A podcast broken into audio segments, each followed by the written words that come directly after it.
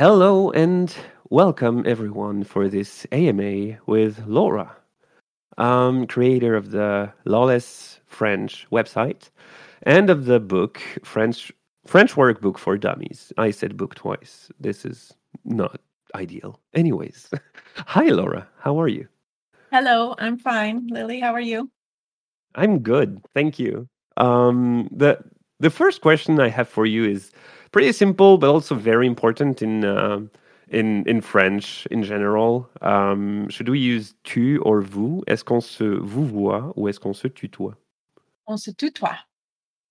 Okay, that works for me. Um, I like tutoiement more because I feel like um, there's less of a barrier between people. I feel like um, it allows us to to, to to feel more of a connection you know? Um meanwhile when we use vous it's like more formal so creates kind of a distance which is the point in most cases.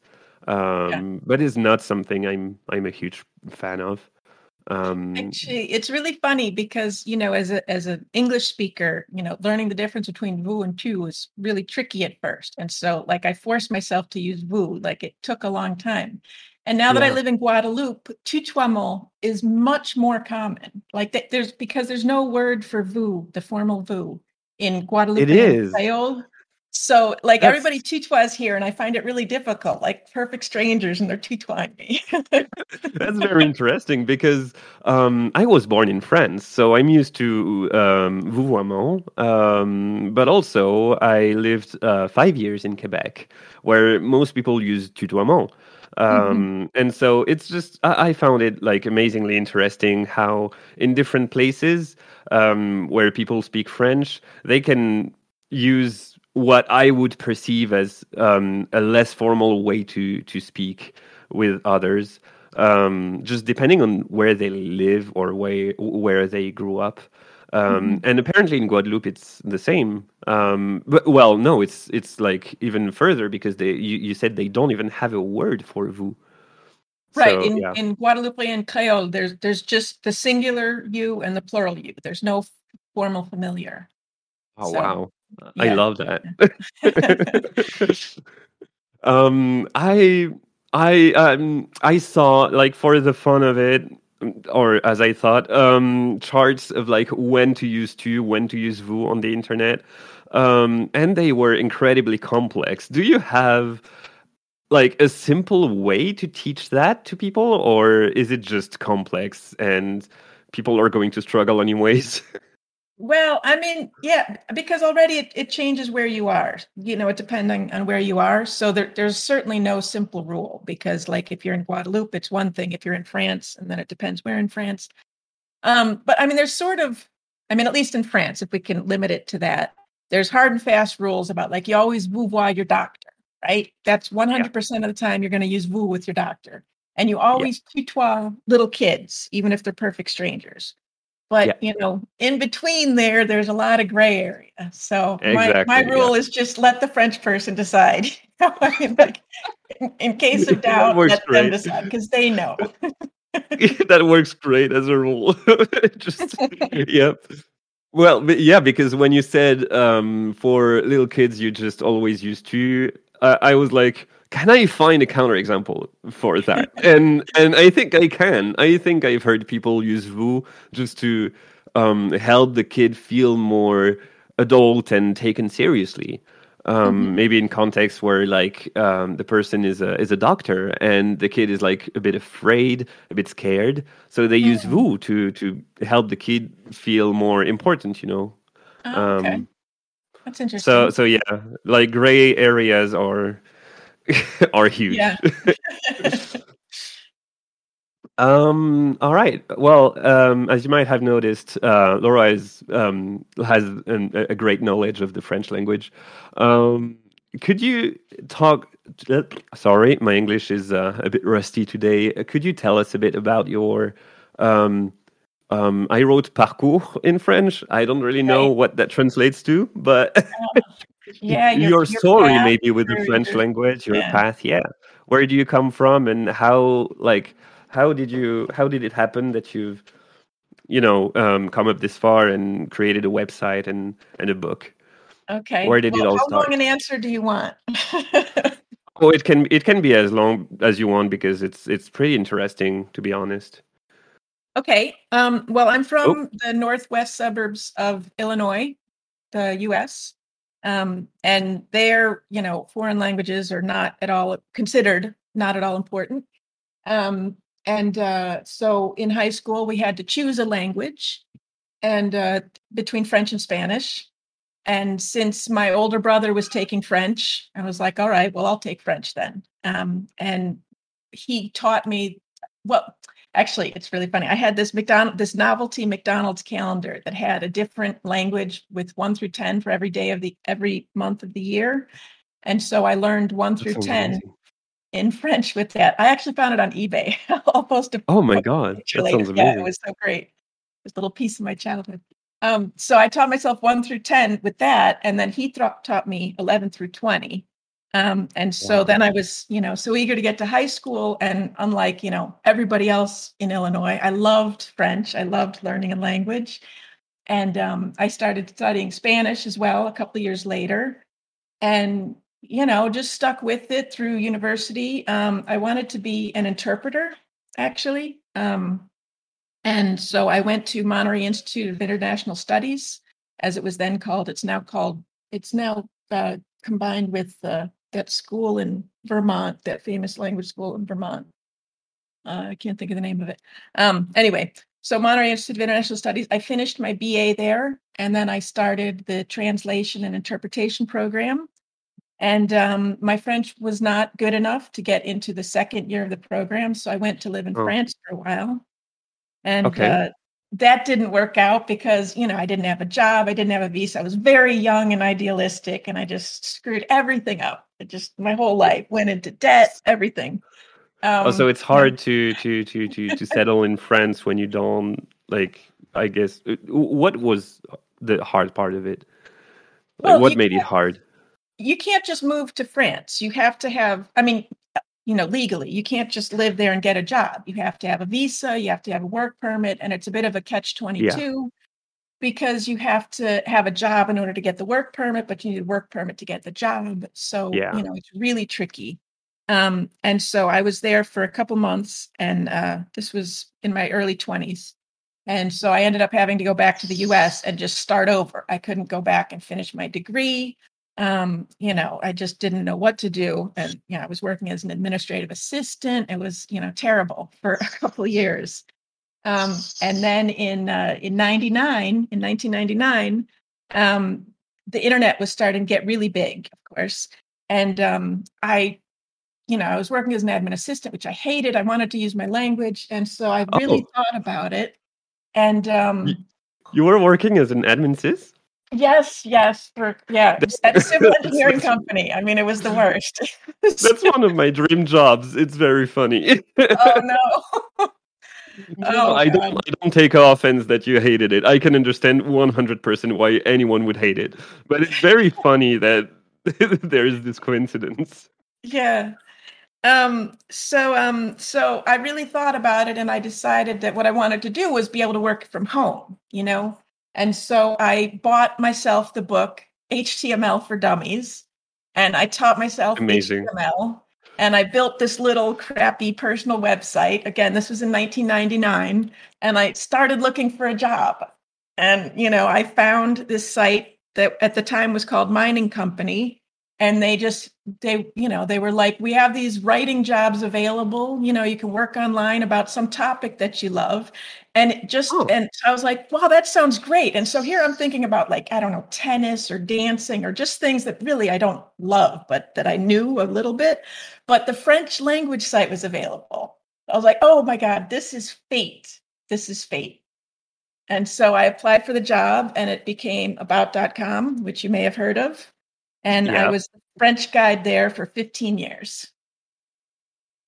And uh, then I left.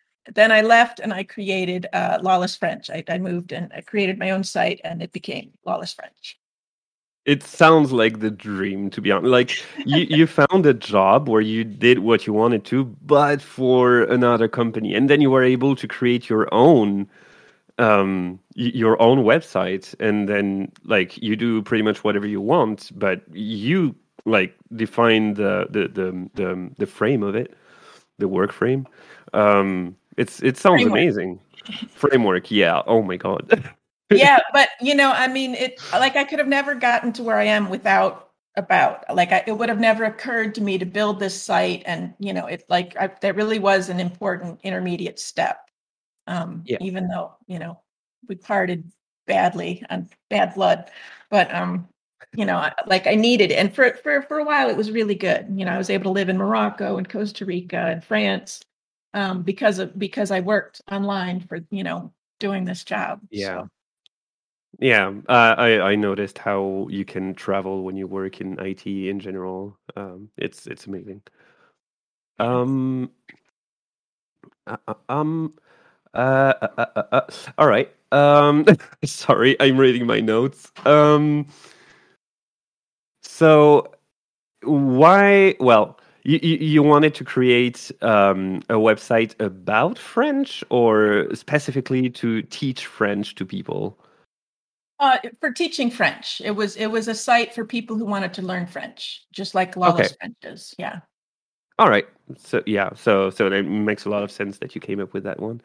Um, Would you have advice for uh, beginners who try to who are trying to learn French uh, so they can work in a in the most optimal way? Well, I think it's really important to um I don't want to say set goals because that's a little complicated, but you have to know why you're learning. Like what is what is your purpose for learning? Do you want to be able to talk to people? Do you just want to be able to read? Do you want to travel? Because that's where your motivation is going to come from. You know, you you just have like you, you have to study stuff that's boring. Like, you know, lots of people don't like grammar, but you have to study it and if you have your motivation in mind the reason that you're learning and and the end goal of of of what learning will do for you then then that will keep you motivated so Yeah. it's just it's That- that really important sounds- to keep that in mind That sounds like that, that sounds like an amazing answer. I've seen so many people um, just get tired of French because it was they were in a boring part and they just didn't have the motivation anymore because they felt like what they were learning was useless and didn't really work for them. Um, so creating a goal sounds like a very good thing to do. Um, I will keep that in mind for my friends who are trying to learn French, um, so I can give them that piece of advice. Thank you. Um, just a word uh, for the audience. Um, this event is bilingual, um, English French. Uh, what it means is that we are going to try our best to um, um, translate the questions and the answers from now on. Um, but like a- at first, we're going to answer each question in the language it was asked. Um, and if it's possible and relevant to translate in the other language, then we'll do it or try to um, summarize the answer um, in the other language. Um, and so now I'm going to say that in French. Juste pour clarifier, au cas où on ait des, euh, gens qui comprennent mal l'anglais ici, euh, cet événement est bilingue euh, français-anglais. Ça ne veut pas forcément dire qu'on va tout faire dans les deux langues, mais plutôt qu'on peut répondre dans les deux langues. Si vous posez une question en français, on va vous répondre en français. Si vous posez une question en anglais, on répondra en anglais. On prendra le temps de faire un résumé traduit dans l'autre langue si c'est possible et si c'est pertinent, mais ce ne sera pas forcément automatique. On va pas forcément le faire à chaque fois. Um, okay. Uh, I I feel like for the next question you might have talked about it, um, but I'm not sure it was in um, sufficient detail. So I don't know if the person who asked uh, this question would be satisfied. So I'm going to ask it anyways. Um, what is your history with the French language, and what inspired you to learn it in the first place? Um, well, I mean, I don't have any family connections, if that's what you mean. I don't have any ancestors, as far as I know. Um, it really just was kind of like I said when I when I told my story in the beginning. I just I I got this calendar that had different languages every month, which was very intriguing. and as it happened, my brother was learning French in high school. So he taught me, you know, 11 through 20, and it just spoke to me. Pardon the pun.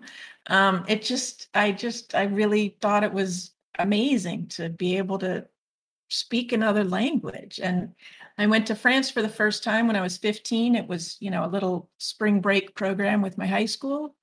Um, and just you know nine days in france. We went to the d-day beaches went up the eiffel tower you know went to uh, oh my god. Chartres cathedral you know and it was just it was just mind-blowing. I don't know. It was just so different and so cool. I loved it uh, all right yeah. so there's this sense of like um you're discovering something new and it's all shiny and and you want to learn everything about it yeah exactly yeah and you know and then and that's just one language you know for years and years i thought oh, i'm going to live in paris for a year you know it's the best city in the world but i hadn't been anywhere else not that you know i mean paris is amazing but there's so many other amazing cities too you know yeah. you can't just get stuck on one and the mm-hmm. same thing with languages i've been learning greek and oh my god it's it's so incredible I I mean, I was obsessed with French only for so long, but now I'm like Greek is so different and I just love it too, you know.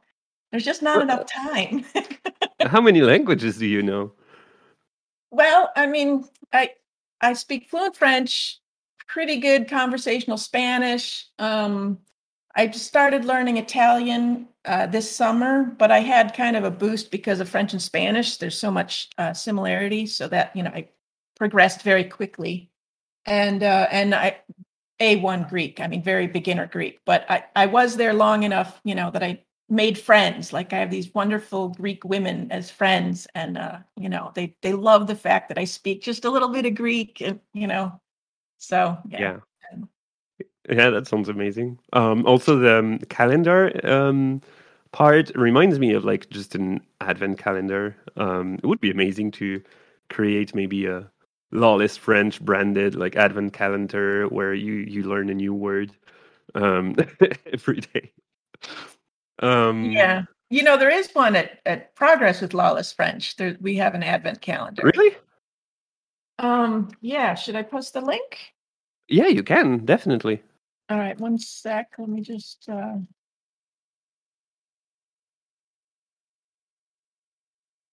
Uh, I didn't think to have um, this up. Um, yeah, just for everyone, a reminder that this is um, an AMA with Laura from Lawless French.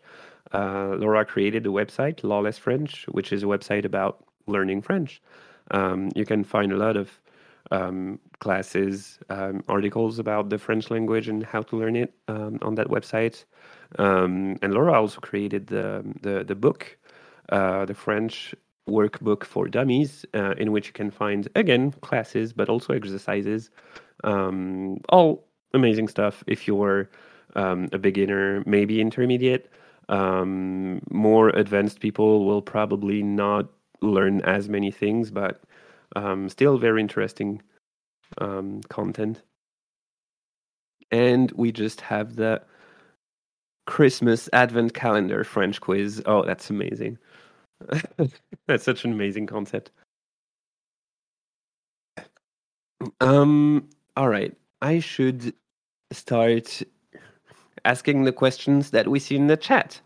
Okay. Um, does Guadeloupean. Oh, wait. I should translate the previous question, the previous answer, by the way.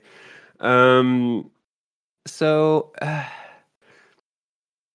um, sorry, I have. Um, I, I, I'm sick audience i'm saying that for you audience because laura already knows about this so if i if i'm having trouble speaking it's because i'm sick and my nose is is is a pain also i'm distracting yeah and also there's someone distracting me um in my apartment um Ok, euh, donc j'ai demandé à Laura euh, quelle était son histoire euh, avec la langue française et qu'est-ce qui a fait qu'elle a voulu l'apprendre au début. Elle a commencé à me répondre que bah, si c'est ce qu'on voulait dire, elle n'a pas de famille ou d'ancêtres, de, de, de, liens de parenté avec des gens qui, qui, qui, parlent français ou qui sont français. c'est pas vraiment ça la raison. la raison, c'était plutôt que plus jeune, y avait. Euh, what was it? It was um, it was a wait from from one to ten. It was a It was game this- online or This, no, no, it was this No? novelty calendar from McDonald's. oh, it was a calendar. You know, okay, Yeah, they gave McDonald's, it out with okay. Happy Meals or something. And Okay. um, so like every every month, like January had the numbers one through ten in I don't know, like Chinese, and then February had them one through ten in Spanish, and March had so all twelve months had a different language, and so Okay. and so I I was just kind of obsessed with this calendar, but because my my brother was speaking was learning French, that's the one that you know I continued with and Yeah. uh, and and took over. Donc il y avait euh, il y avait un calendrier qui était euh, qui avait été euh, fourni euh, avec des les Happy Meal euh, qu'il y a dans les McDo. Euh, et euh, ou les, les, les, les- joyeux festins euh, pour ceux qui sont au Canada. Et en fait, dans ce calendrier, il y avait euh, 10, euh, 10 cases à ouvrir, comme un calendrier de l'Avent, mais avec seulement 10 cases.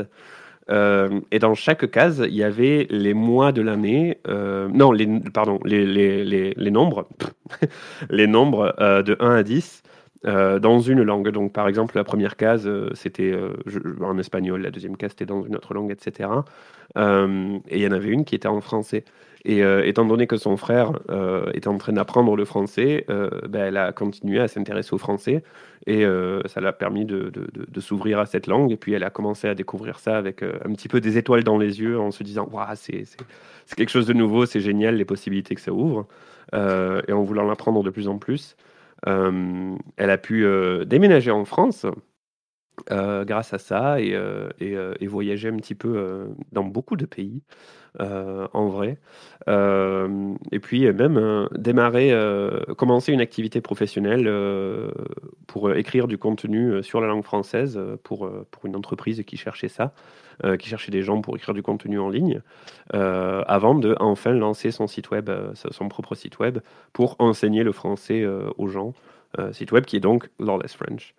Euh, et puis aujourd'hui, elle en est au point où, euh, ben justement, il y a un livre qui est sorti euh, pour apprendre le français qu'elle a écrit elle-même. Uh, so, the first question in the chat Does Guadeloupean Creole have other ways uh, of indicating formality if it doesn't have a second person? SG formal? Singular. Singular, thank you. Singular formal pronoun. Um, I believe so. I I haven't really studied Creole. I started and then uh, life caught up with me, so I haven't gotten back to it. Um, I do know that there are there are some some words you can use for formality, but I just think in general it's a less formal culture. You know, um, it just uh, yeah, that's it just doesn't have the same kind of hierarchy as as metropolitan France does. All right. So you would speak the same way to your friend than you would to your boss, for example? Well, I mean, I'm I, I'm sure that there's slang and stuff, so you wouldn't use that with Yeah. your boss. But I think generally speaking, the gr- the grammar is basically the same, as far as I know. But I, I really, I'm not an expert on that. I, I can't, I can't say I don't, I don't know Yeah. that much about it.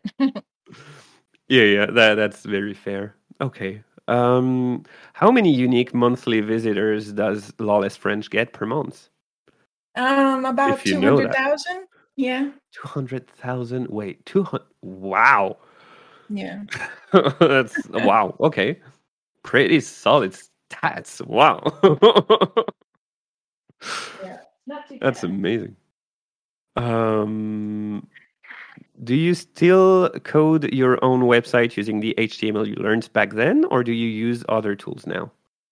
Ah, that's an interesting question. Um, other than when I first started, when I, you know, taught myself HTML with the book HTML for Dummies, I've always used Microsoft FrontPage, which is, you know, like 20 years out of date now, but I still Yeah. use it because I like it.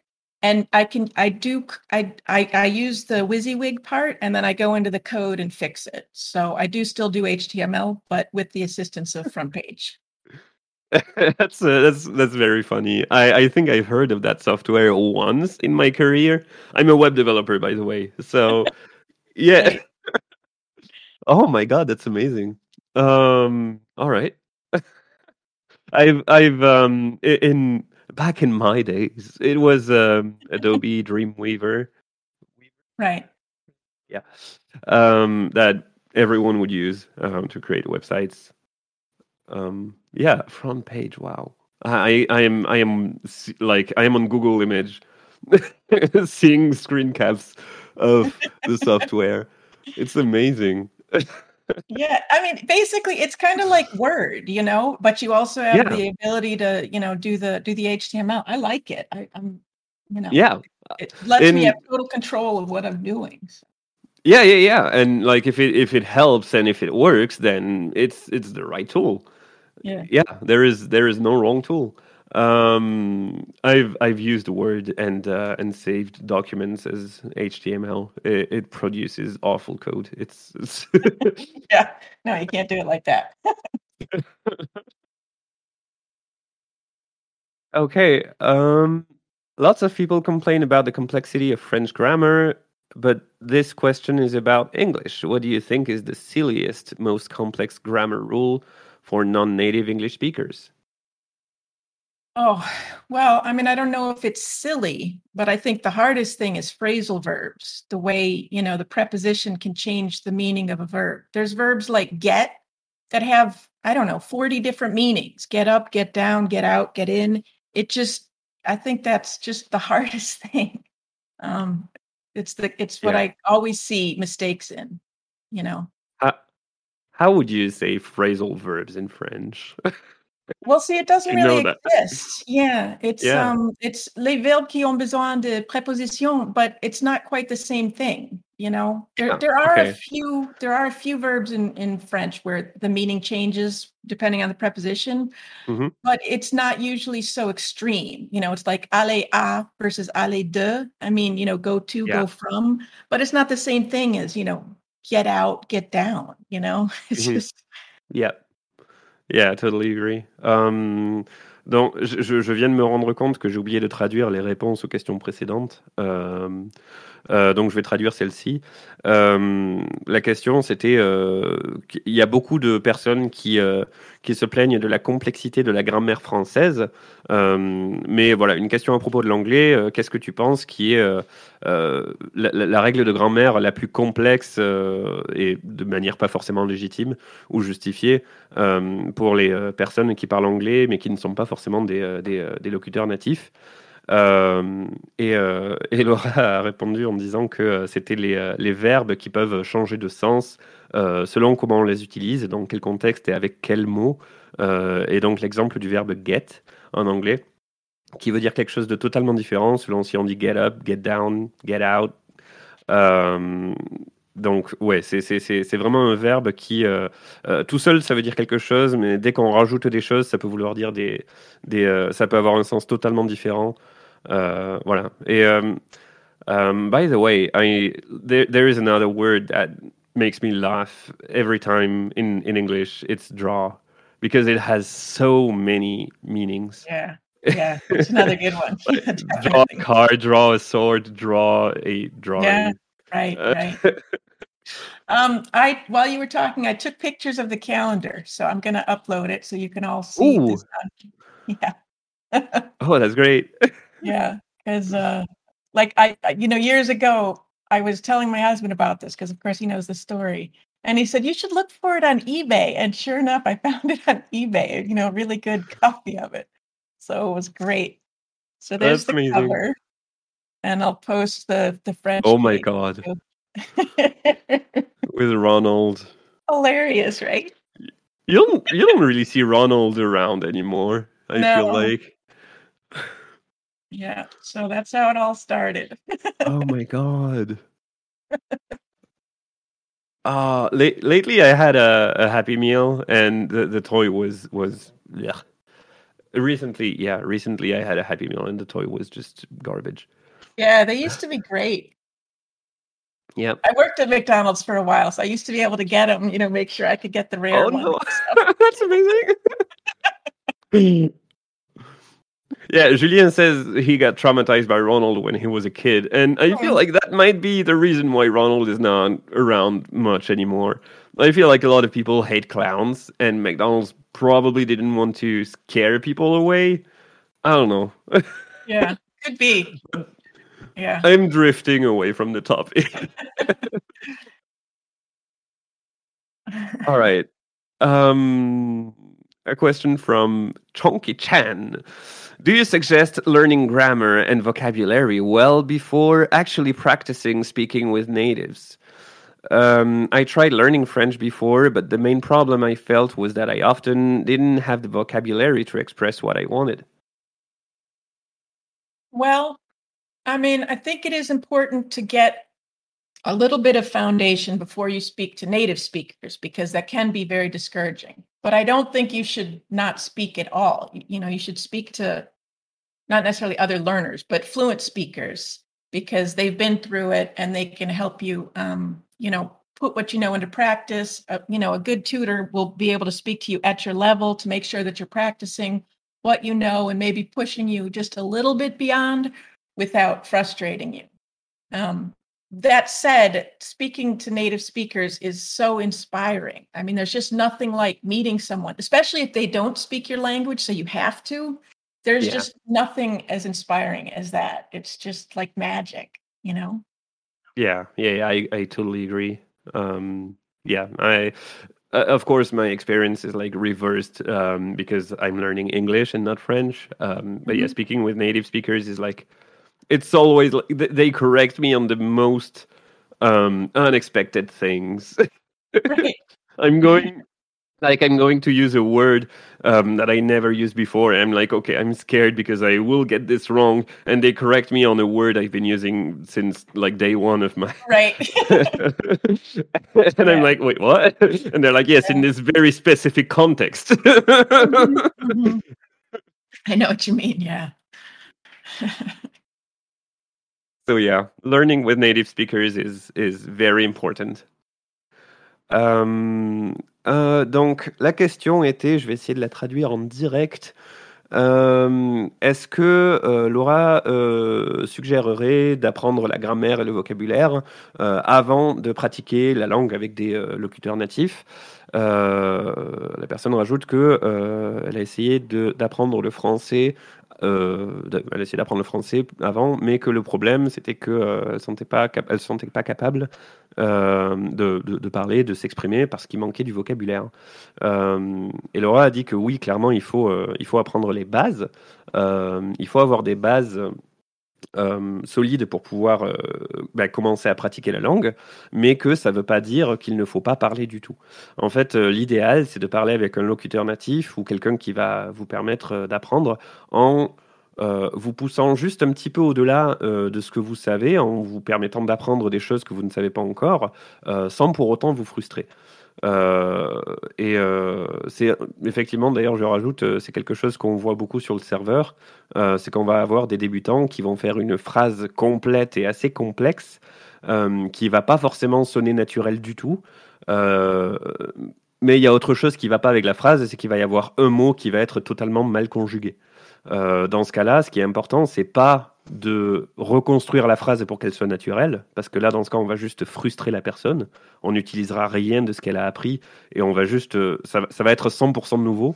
Euh, en revanche, corriger juste le petit verbe qui est mal conjugué, ça va permettre de montrer à la personne, regarde, voilà, ta phrase était plus ou moins correcte, il y a juste ce verbe, il faut le conjuguer comme ça à la place, et ça lui permet de faire des progrès euh, qui sont, euh, comment dire, euh, atteignables, qui sont raisonnables. Et ça va, ça va permettre de ne pas la frustrer. Voilà, donc c'est ce que Laura a expliqué, qui est très important. Et que, bah, en fait, parler avec des, des locuteurs natifs, c'est toujours extrêmement enrichissant. C'est, ça permet de- d'apprendre et de découvrir plein de choses, surtout quand on n'a pas le choix de parler la langue, euh, parce que ben, le locuteur natif en question ne parle pas euh, votre langue native à vous. Donc, par exemple, quelqu'un qui apprendrait le français, qui parle anglais et qui parle avec un, un- un francophone natif qui ne parle pas anglais du tout. Euh, voilà. Euh, all right. I've translated and even added a bit more in the French version. Exclusive content. Um, That's not fair. No, it's not. but if people want the exclusive content, they have to get better. Okay. No, um, what I added is is uh, especially for um, advanced and uh, and native speakers, to be honest. So it makes sense to keep it in French, but I'll translate it in English just in case people are um, um, curious. Um, it's just when when you see a, a beginner um, like create like the full sentence that's pretty complex, um, that does not seem very natural, uh, but also there is like one word that is completely out of place in that sentence or just maybe like the conjugation is bad or whatever um, the important part will not be to correct the entire sentence so it feels natural uh, because the person is a beginner. So if you do that you will just create an entirely new sentence and it will be unreachable for them and they will actually not learn much probably in most cases at least. Um, what you should be doing is um, maybe correcting the word that's out of place maybe the bad grammar um, instead. So it's like reachable for them and they can actually improve um, and fix that small part and have real progress. Um, question from alex. How quick can one learn to speak fluent French? Uh, there is no answer Oh. to that question. Yeah, I agree. it depends on what you mean by fluent, and it depends on how much time you put into it. So it can be anything. It can be a year. It can be 20 years. I mean, you know, if you're studying for an hour a week, you know, and you want to speak like a native speaker, you're never going to get there. So it just, there's really no answer. But I did write an article about it that um, Oh. goes into some detail. Boy, Oh, really The, the the nuances. yeah, like to give you an idea, if you study this much and this is your goal, this is approximately, you know, how far you can get. Uh, I'm trying to search for the article. Yeah, I can I can find it. Lessons by level. No, that's not it. No, here we go. It's really about what is fluency because you have to define that before you can, you know, do anything else. yeah, we've had that problem on the server multiple times because people keep asking for um, a fluent role in in like languages. Um, like because in, in the server we have self-assignable roles, so people can assign themselves the roles they want.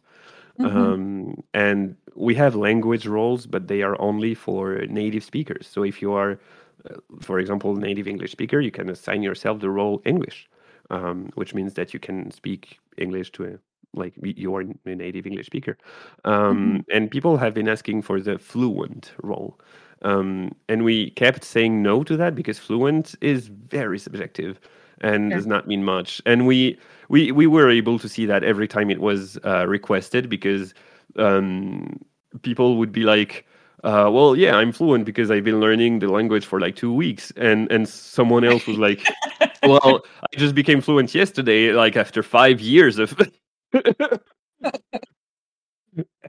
we're like, "Yeah, well, th- there's your answer." yeah, exactly. But two weeks, come on. yeah, we've we've had um, um interesting people. Um, la question était ah, how do you translate how quick in French? Um, à quel vitesse, point man. à, à quelle vite ah, um, combien de Combien temps de ça temps? peut prendre euh, yeah, combien de temps ça peut prendre pour devenir euh, euh, pour avoir un, un- un français euh, fluide? Euh, je vais dire ça comme ça Euh, le mot en anglais c'était fluent French Euh, mais le truc c'est que en anglais fluent euh, et c'est la première partie de la réponse qu'a donnée Laura c'est que fluent veut pas forcément dire grand chose parce que ça veut dire beaucoup de choses euh, fluent est un mot très très subjectif, Euh, donc des gens peuvent se considérer fluent parce que euh, ont un niveau euh, A2 euh, et qu'ils arrivent à, tenir des conversations même s'ils hésitent énormément, et d'autres personnes vont pas se considérer fluent même si elles arrivent à tenir des conversations sans beaucoup de problèmes parce qu'il leur manque un petit peu de vocabulaire. Donc voilà, rien que le mot fluent, ça veut, ça veut dire quelque chose de différent pour chaque personne. Euh, donc c'est très compliqué de répondre à cette question pour ça. Et euh, d'autre part, euh, en fait, ça dépend du temps qu'on veut allouer à l'apprentissage et du niveau qu'on veut atteindre aussi. Donc, vraiment, ouais, c'est- très compliqué de, donner une réponse à cette question parce qu'il y a énormément de nuances à prendre en compte. Mais Laura a partagé l'article qu'elle a écrit dans lequel elle, elle- elle parle de justement toutes ces, toutes ces nuances. Et euh, ça donne une réponse un petit peu plus complexe euh, et donc nuancée euh, sur le sujet. Ok, on a Zico Alvarez qui demande, on va l'appeler Max, qui demande Je veux aussi savoir si tu envisages de créer une appli mobile, tablette pour Lawless. Ce serait cool d'avoir une appli GSM. Ah, oui, s'il y a quelqu'un qui veut le faire pour moi, je vous invite parce que moi, j'ai pas les connaissances pour faire ce genre de coding. Franchement, je, je peux faire avec HTML, je, je, je fais mon site avec euh, WordPress, mais euh, créer un, un appli, ouf, non, je peux pas le faire. FrontPage permet pas de créer des applications mobiles. Ben, je sais pas, peut-être. mais Non, je je suis pense sûre pas. Faut. Um, ça, je peux pas. So the the question is, um, do you plan on having a mobile app or a tablet app for Lawless French? Um, because it would be nice to have a just an app. Um, and the answer is basically, well, if if if anyone is willing to create that app for me, then yes. Um, but Laura doesn't have the the um, the knowledge um, in coding to create such an app. Um, so for like at, at the moment, no, there is no such plan. Um, and another question from Max is: Did you also create Lawless Spanish? Yes, lawless Spanish, lawless English, lawless Italian, and lawless Greek. Yeah. But none of them are as elaborate as lawless French. Lawless French was the first and you know, my first love, and it's way bigger than any of the others. Oh, the others are jealous now. Um, um, donc la question, c'est est-ce que Laura a aussi créé euh, Lawless Spanish, donc un site pour apprendre euh, euh, l'espagnol Et euh, la réponse est oui. Et euh, Laura a cité plein de sites web. euh, donc, euh, si je me rappelle bien, Lawless French, Lawless Spanish, Lawless Greek, donc pour apprendre le grec. Et un autre que j'ai oublié? Italien et anglais. Ah, deux autres que j'ai oubliés. Lawless Italian et Lawless English. Euh, Est-ce que tu l'appelles Lawless English, du coup, étant Oui. donné que... Ok. Oui, oui, en fait, je- je- il y a trois versions parce que je l'ai écrit en anglais, en français et en, et en espagnol pour pouvoir, euh, Ah ouais. euh, pour pouvoir euh, me concentrer sur les difficultés qu'ont les, les, les, les locateurs de chaque langue. Donc, pour les, pour les, pour les hispa- hispanophones, il y a plus de... euh, le, le- le- je sais pas, le, le but est un peu différent. Ah. Donc, euh, Ok. oui. Donc, c'est, c'est, c'est euh, customisé, custo- cu- customized, customisé, non, C'est personnalisé. personnalisé, voilà. Oh. Ok, euh, c'est très intéressant ça. Donc a le- l'enseignement n'est pas le même selon si euh, la personne euh, est euh, locuteur natif de, de l'espagnol ou de l'anglais. Oui, parce que si vous êtes, euh, si vous êtes euh, hispanophone, vous, vous avez déjà, euh, vous avez le- la différence entre tú et usted et ustedes et vosotros. Donc, Oui, c'est pas la même chose pour quelqu'un qui a qui parle une langue qui, qui n'a pas cette différence Oui. comme je sais pas comme, comme notre langue donc quand j'écris en anglais je dois me rendre compte qu'il y a des gens pour, pour lesquels c'est pas très important de de- de- d'expliquer tellement cette différence Ouais. parce que c'est ouais. Oh, oui, c'est c'est- c'est- c'est très pertinent, euh, je comprends. Um, so we added a bit. Um, basically, um, I asked if Lawless English is called Lawless English because that would be an English name, and if you don't speak English, well, it's you know. Um, and uh, Laura said that there are three versions of that website, if I remember correctly: one in English, one in French, and one in Spanish Mhm. um, and that the content, the goal is is different uh, for each version because um, someone trying to learn English who is already a native speaker of the French language uh, will not have the same um, like base understanding um, as like someone who is a, a Spanish native speaker. Um, so it's kind of customized and um, yeah uh, for for every um, um, for, for for each language. Um, and why is it called called lawless? Is there a story behind the name? Um, Prison. well, I mean, it is my last name, so deja, there's that.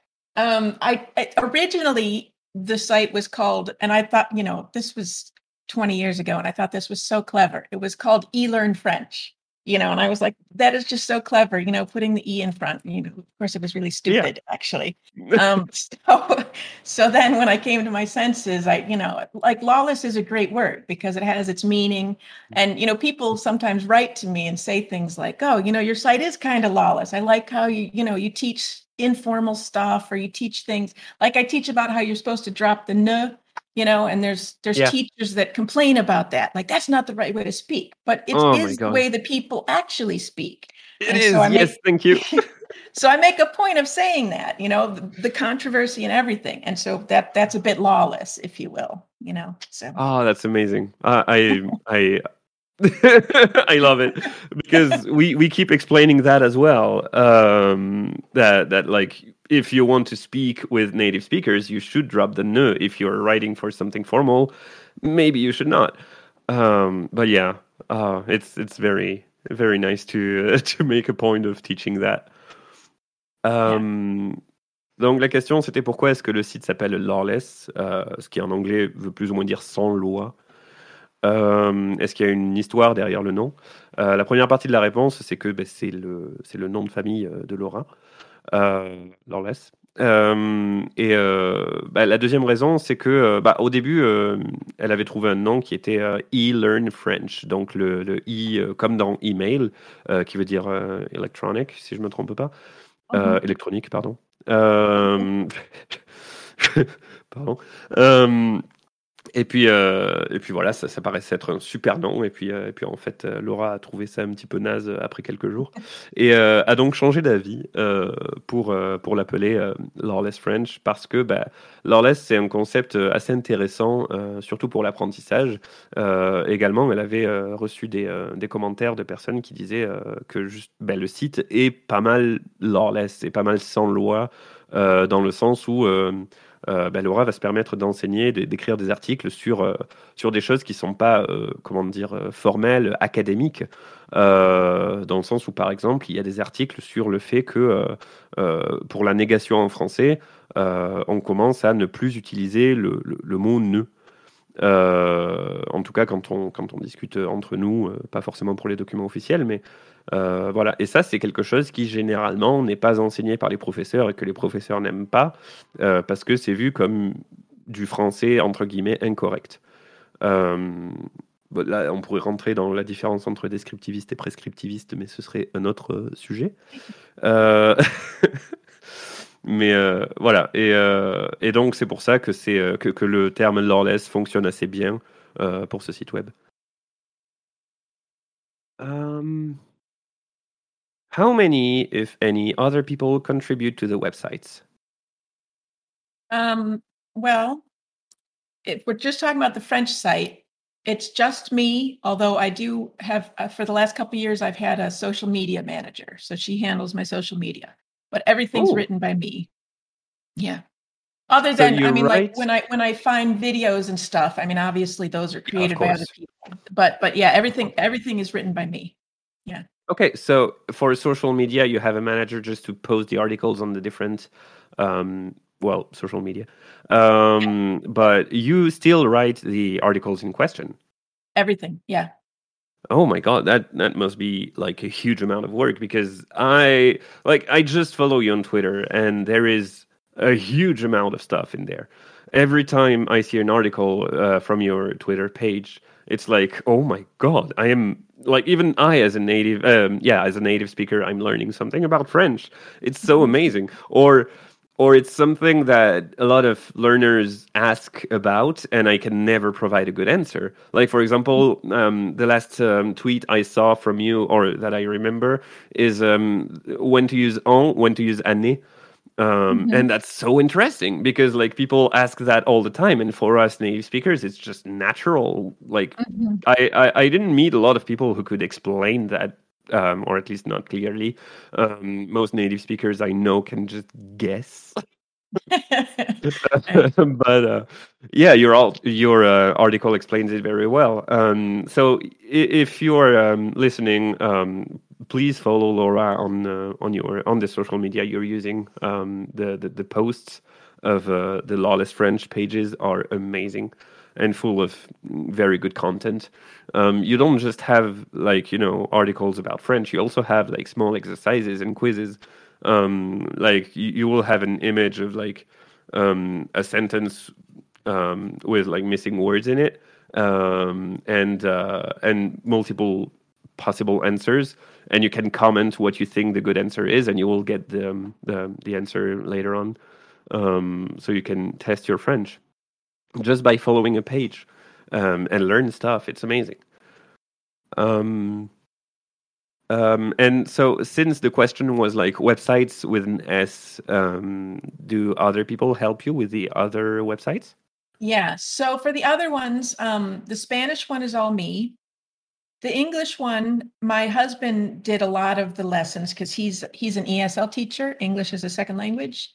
Um, But that was years ago, and we haven't touched it. I don't know in ages. So it's it's actually a bit of a disaster now. But he he wrote a lot of those lessons in English. I mean, he he uh, he doesn't write. He, even though he speaks Spanish fluently, he doesn't write it very well. So I wrote all of those. And uh, what's the other? The Italian site. I had my my so my French social media manager did all the sound files because she's she's more fluent in Italian than I am, and uh, and she also does the Italian social media. So yeah, So you get a bunch of people involved that are just passionate about the about the topic of teaching a language. That's amazing. Yeah. I mean, you know, it's it's uh, working online is the best. I'm sorry if you don't if you're not able to work online because it really is the best. Yeah. and finding people that to collaborate with is is is just wonderful. You know. Yeah, j- just to be honest, even outside of working, finding people who are also passionate about the same kind of topic that you are is just an amazing experience. Mhm. Euh, donc la question c'était est-ce qu'il y a d'autres personnes qui travaillent, euh, qui contribuent au, au site euh, de Laura? Euh, Donc tous les sites qu'on a cités précédemment. euh, no pun intended. How do I say that in French? I don't know. Um, et, euh, et la réponse est que euh, pour euh, Lawless French, euh, c'est Laura qui écrit tout. Euh, Il y a, il y a quelqu'un qui l'aide pour les, euh, réseaux sociaux, euh, pour euh, juste euh, ben, gérer le fait de poster sur tous les, réseaux sociaux, les canaux différents. Euh, mais c'est quand même Laura qui écrit tout. Euh, et j'expliquais un petit peu que le contenu euh, qui est posté sur les réseaux sociaux est super intéressant en fait. Euh, et que si, euh, ben, si ça vous intéresse d'apprendre le français, euh, vous devriez suivre euh, Lawless French sur les réseaux que vous utilisez. Euh, le dernier article dont je me rappelle euh, sur, euh, qui a été posté sur Twitter, c'était la différence par exemple entre an et année. Un an, une année. Et c'est quelque chose que moi-même, en tant que locutrice native, j'ai du mal à expliquer. Je, je- n'y arrive pas. Je peux juste essayer de deviner ce que c'est la différence pour moi, en essayant de chercher plein d'exemples dans lesquels j'utiliserai l'un ou l'autre. Euh, mais c'est quand même très compliqué pour moi d'essayer de- de- d'expliquer ce que c'est la différence. Et c'est le, cas également pour euh, euh, tous les locuteurs natifs que je connais. Voilà. Donc, il y a un article sur le site de Lawless French pour expliquer ça, et cet article a été posté sur les, sur les médias sociaux, sur les réseaux sociaux. Mais il n'y a pas que ça sur les réseaux sociaux, il y a aussi des petits quiz rapides, donc une phrase à trous, par exemple, avec... euh, c'est une question en choix multiple, hein, euh, donc vous pouvez poster en commentaire la réponse que vous pensez qui est juste, et euh, ben, la réponse juste sera postée plus tard sur la page. Donc c'est pareil, vous pouvez tester votre, vos connaissances en français juste en suivant une page. C'est incroyable, c'est très très précieux.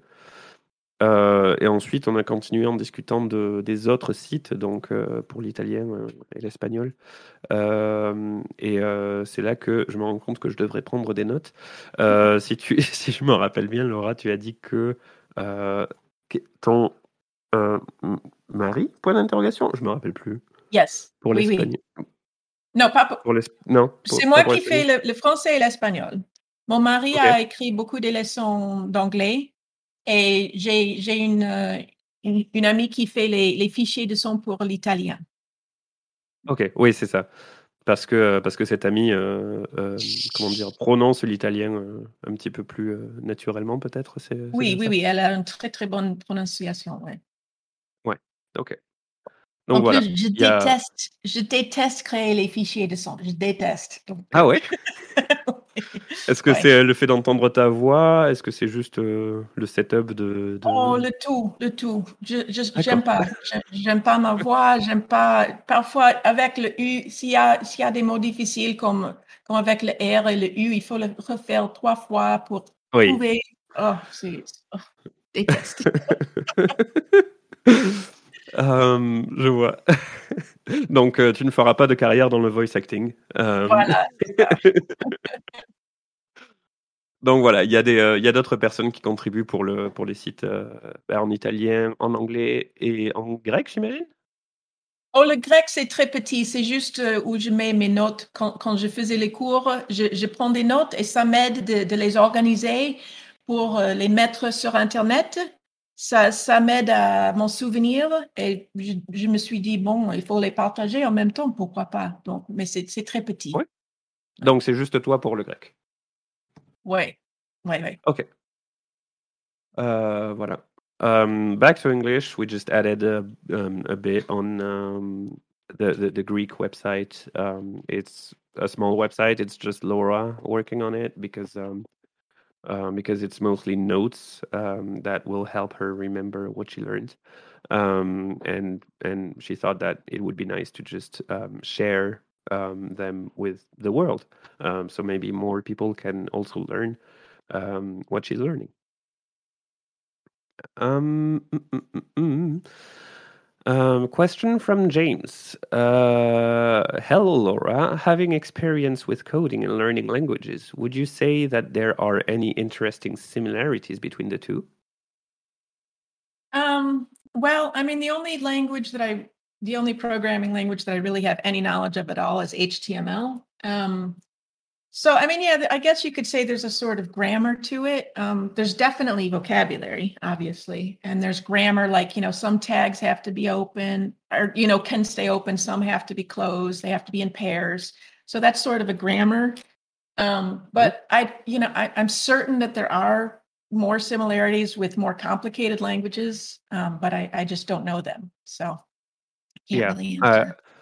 I can support that that answer. Um, there is definitely a, a grammar and vocabulary with um, um, programming languages um, because, like, grammar is basically a set of rules that that tells you how to use the words in a language in order to form a sentence that can be comprehended by people, um, by people who speak the language.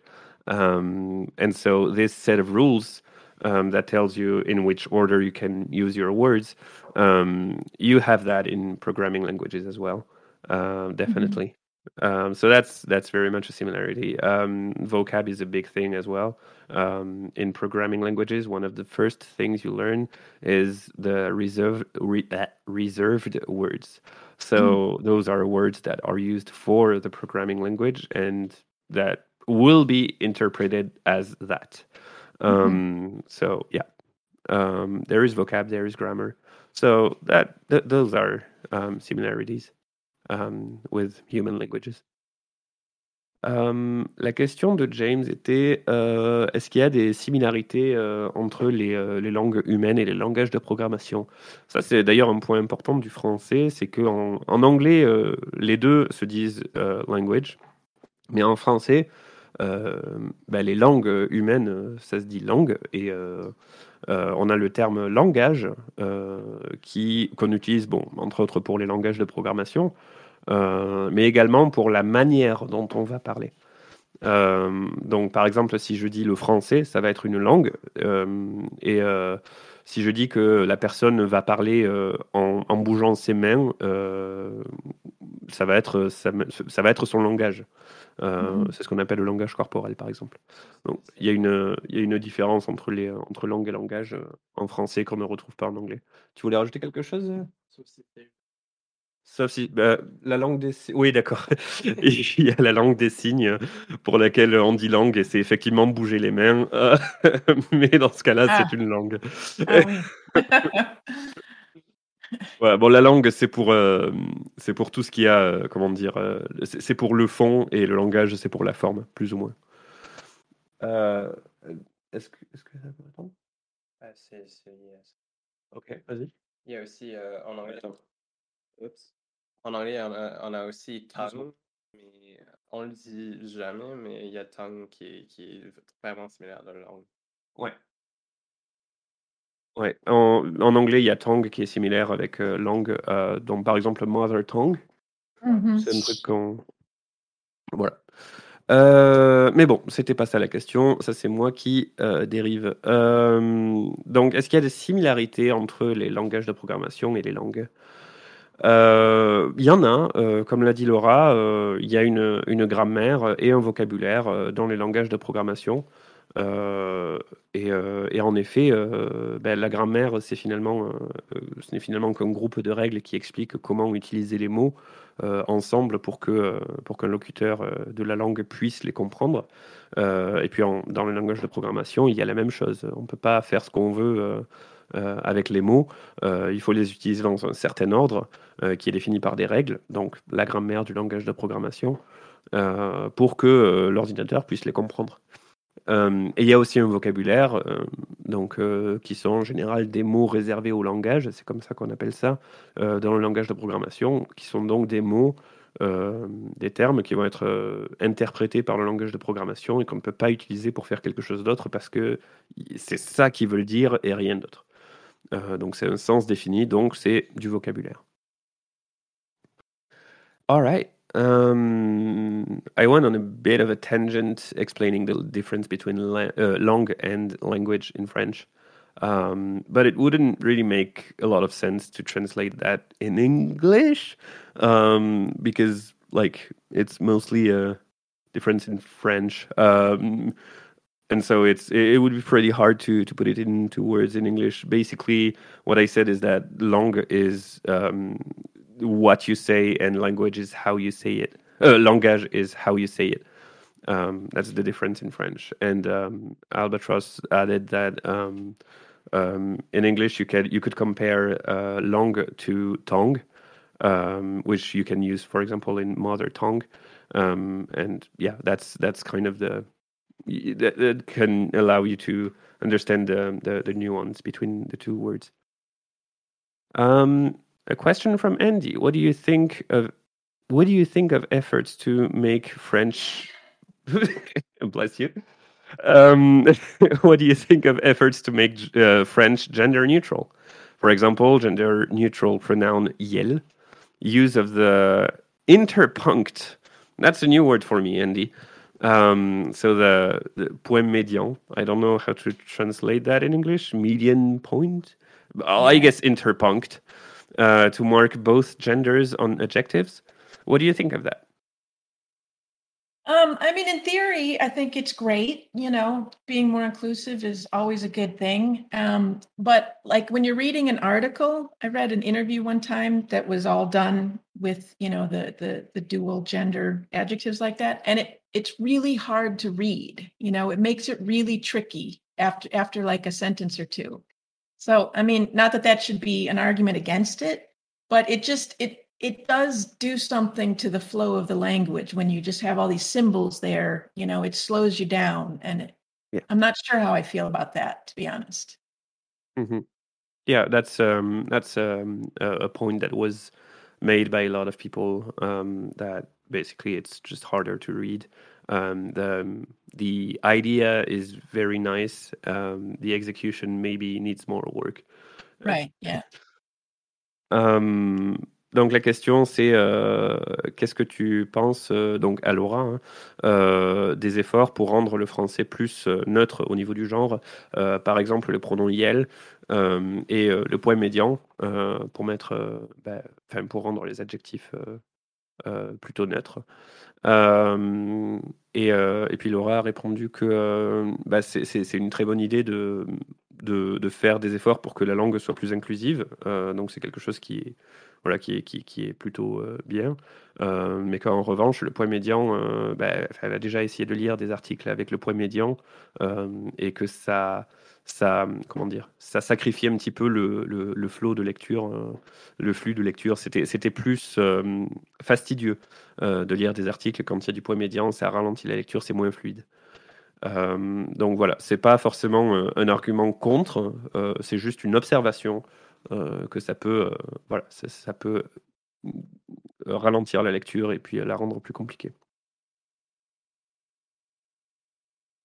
This is a question from Tuna. This is a bit like the question about English grammar from before, but in the process of learning French slash learning to learn French, is there anything that you ended up learning about English that you didn't know before?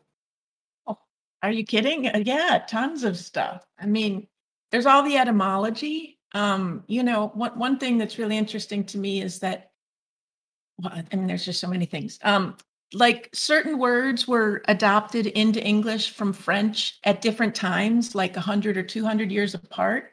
So we have different versions of them. So we have like chattel and cattle, which are which were both adopted from French from the same meaning in French, but because they came in as two different forms, they have slightly different meanings in English. They're obviously synonyms, but um, you know they're related. They're they're both from French, but it like it's just and there's a bunch of stuff like that that uh, that where where it was adopted at different times. Um, there's also um, the re- one of the reasons we have so many synonyms in English is we we borrow words from everywhere. You know, there's those jokes about that about going through pockets and yeah. stuff, finding words to borrow. Um, but so like we'll have a word adopted from French and another from German, and like if you look at the words in their native languages, they're they're the same, but because we've adopted them into English, they have slightly different meanings. Like, um, I don't know, I can't think of a specific example, but it'd be like happy and content or something, you know, where we we yeah. we got these words from different sources, and so they have to have slightly different meanings in English, even though in German and French or wherever, you know, they they, they mean the same thing. Yeah. Um, uh, I certainly um, learned yeah, there, there's rendezvous, um, which has uh, like kind of a tiny nuance, um, but it's not the same thing in English and in, in French. It's almost the same thing, but also not exactly used in the same way. Right. Yeah. Yeah. Totally. Um, I also I, I certainly learned a lot more about grammar. Um, when I was in high school, I had to we, we had to take a required you know introduction to grammar. I forget what it was called exactly, but it was basically you know like um, we had to memorize stuff like the helping verbs like is am are was were be being been all that kind of stuff modal verbs. And i got an a plus in that class you know so i you know i was Ooh. clearly cut out for it. But when i really started not just learning french but when i started teaching french there was so much i didn't know. And i really developed my skills not just in french itself but in understanding the grammatical concepts themselves. You know teaching french really brought that home for me Yeah. Um, donc en français, um, est-ce que, euh, est-ce que Laura, en, en, en enseignant euh, le français ou en, en, comment dire, en apprenant comment enseigner le français, est-ce que euh, Laura a appris quelque chose euh, sur l'anglais qu'elle ne savait pas avant? Et la réponse est en gros oui, euh, énormément de choses, ne serait-ce que pour l'étymologie des mots qu'il y a en anglais, parce qu'il y a énormément de mots en anglais qui sont empruntés à d'autres langues, et donc au français, même si le sens peut parfois varier, il y, a, plein de choses intéressantes à apprendre. donc oui, beaucoup de choses. Je commence à un petit peu plus faire des, des, des résumés euh, quand je traduis pour pas que ce soit trop long parce que euh, ma traduction juste avant était très longue. um, by the way, Tuna, I just wanted to say um, I was supposed to um, ask your questions from the the thread first, um, and I, I noticed that you asked them again here. Um, I'm sorry about that. Um, it, it's I'm also a beginner in this kind of you know um, exercise and event, um, and that's my mistake. Um, I just I, I have a document with like questions from our team um, that I consider to be less priority than the questions from the members. And I put your questions, Tuna, in the middle of the questions from the team. And so they ended up being in the non priority questions, which is my mistake. I'm very sorry about that. So it's very nice that you asked them again. Um, and thank you for that. A question from James. Uh, hello, Laura Lawless. I just learned that you initially took French because your brother was taking it, um, but became immediate, uh, but became immediately drawn to it. How has your relationship with French changed as you've gained more experience? Oh, that's an interesting question. Um, well, I mean, sort at first it was just sort of you know this secret, you know, like new way of looking at the world. Uh, that sounds awfully grand because I was, you know, 15 or whatever. But um, but eh, I don't know. It just it it it gradually it opened me up to seeing the world in a different way. I mean, when you when you speak to people in their language, they're different than when they speak to you in yours. And people talk about this all the time. How you know you, are a different person when you're speaking French versus German versus yeah. whatever. And it's true of the people you're talking to too. So, you know, and it goes hand in hand with traveling. Like traveling and talking to people in their language is just, it's just, it makes the world so much richer and more interesting. And I just, that has never ceased to be the case for me. The more I learn, the more I feel that. And the more I want to learn more languages and speak to more people, you know, it just, yeah. Yeah, I agree. It's it's like the, the, the first time I I learned I started like when I when I learned my first word in English I was like wow I can speak to the entire world now. and so yeah, I, I totally understand your uh, your uh, answer. Um, I'm not sure I could convey the feeling though in French. Do you do you think you can summarize your answer in French? Euh, bon, c'est juste, euh, au début, c'était, c'était cette, euh, cette langue secrète, disons, et ça, ça ouvre, ça, ça met ouvert une manière de, de, découvrir le monde, de, de, parler aux gens, et ça, ça va main en main avec, avec le voyage voir des gens et parler aux gens dans, dans leur pays et dans leur langue au, lieu de, de, la, de les miennes, c'est autre chose. Ça, ça, ça, ça ajoute de, de, des aspects inattendus et super intéressants à, à la vie. Et donc, euh, pour moi, ça ne s'arrête jamais. Je trouve de plus en plus tous les jours, je suis encore plus intéressée aux langues et au voyage et, et, et à, à, continuer à apprendre. Voilà. That's merci beaucoup. um, I, I think there's there's also like um, um, a point to be made about culture. Uh, when you learn another language, it's it has to be like um, in the context of the culture of the country you're learning that language from usually mm. Um, mm-hmm. so it's less the case about english because english it's such it's it's so like widespread that um, you can learn english from canada and from the us from um, england from australia and you will have like kind of a different culture and a different approach but if you just have english courses from an english teacher you have less of this aspect of culture usually um, because it's so widespread. So they try to teach you a, a more standardized form of English. Mm-hmm. Um, mm-hmm. But I feel like when you learn other languages, um, there's usually um, a point made by the teacher of like, okay, we say this like that because in the country, blah blah blah, and so you you end up learning kind of a new perspective about life. Um, and and I, I don't know, it's I, I find it in, to be very interesting. Mmh Totally. j'ai rajouté un point sur le fait que quand on apprend une langue en général, on l'apprend dans le contexte de sa culture, de la culture du pays dans lequel elle est parlée ou des pays dans lesquels elles sont parlées, ce qui est moins le cas pour l'anglais parce que c'est une langue qui est très, euh, euh, comment dire? Qui est, dans le monde entier quasiment, donc forcément, il y a un petit peu moins, de culture quand on apprend un anglais entre guillemets «standard». Euh, mais, euh, mais voilà, pour les autres langues, en général, quand on les apprend, on finit par apprendre euh, un morceau de la culture du ou des pays dans lesquels cette langue est parlée. et c'est toujours très intéressant, ça permet d'avoir une nouvelle perspective sur le monde et de, de voir les choses d'un angle différent. Okay, another question from Tuna. If you could change one thing about the French learning ecosystem, for example, all of the different resources and courses and organiza- eh, organizations out there that intend to help people learn French, what would it be? Um, to put it differently, is there anything that you think a fair number of resources forget to include in their materials or don't explain very well?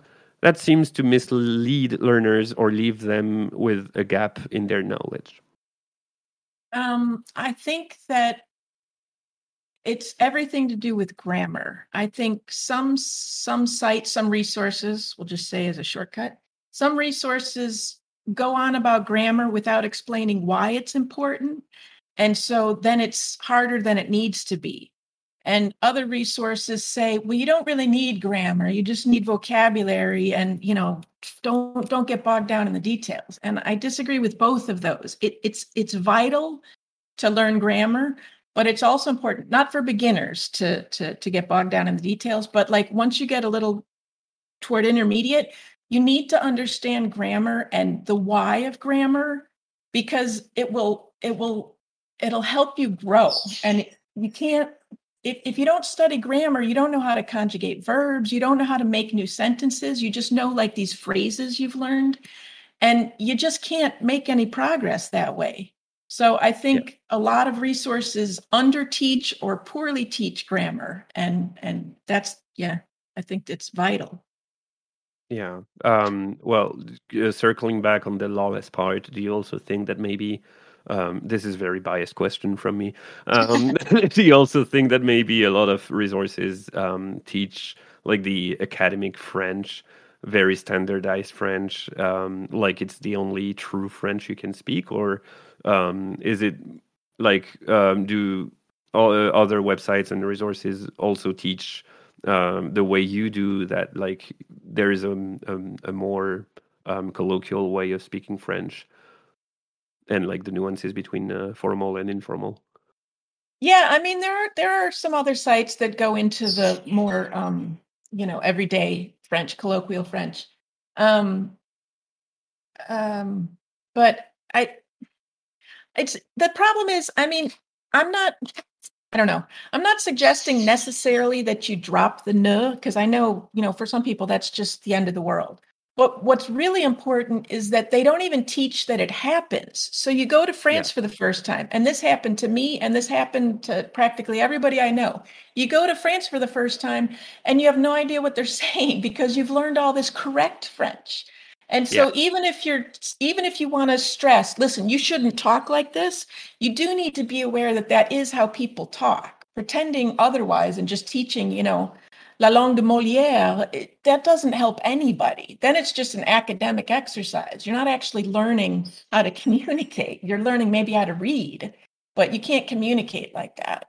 So, yeah, I, I completely agree. So, yeah, um, it's it's uh, yeah, it's a very important thing to teach. Um, as you said, not necessarily to to to, to drop the ne, uh, just to um, use that example again, but just that it exists and that it's a possibility. Mm-hmm. Um, and then the person can make the choice. Um, donc, je vais essayer de traduire tout ça. je fais beaucoup confiance à ma mémoire hein, quand même. Euh, la question pour Laura était euh, si tu pouvais changer une chose euh, dans l'écosystème de l'apprentissage du français, donc toutes les ressources différentes, les, les cours qui est en ligne ou, ou, en général à l'école, les organisations qui aident à apprendre le français, qu'est-ce que ce serait? Ou pour le formuler différemment, est-ce qu'il y a une chose en particulier que tu penses que de nombreuses ressources euh, euh, oublient d'inclure dans euh, leurs cours ou dans leurs leçons.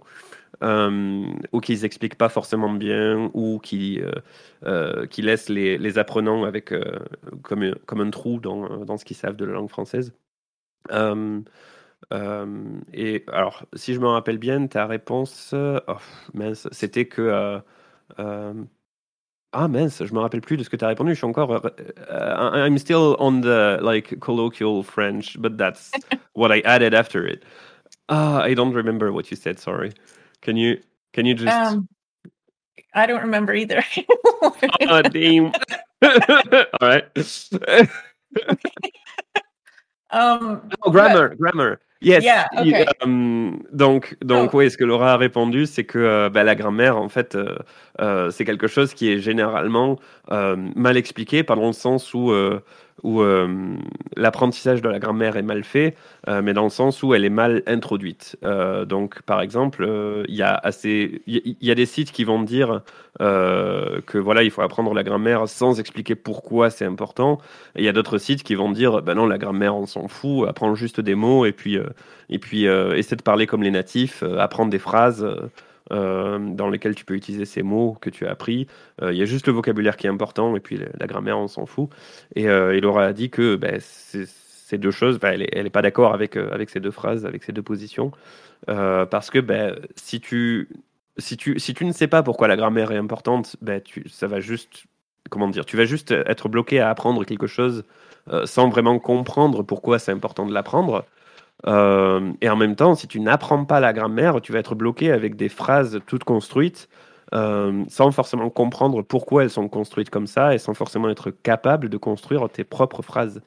Euh, donc pour un niveau débutant, évidemment, il ne faut pas rester bloqué sur des détails de la grammaire qui sont qui sont pas forcément très prioritaires.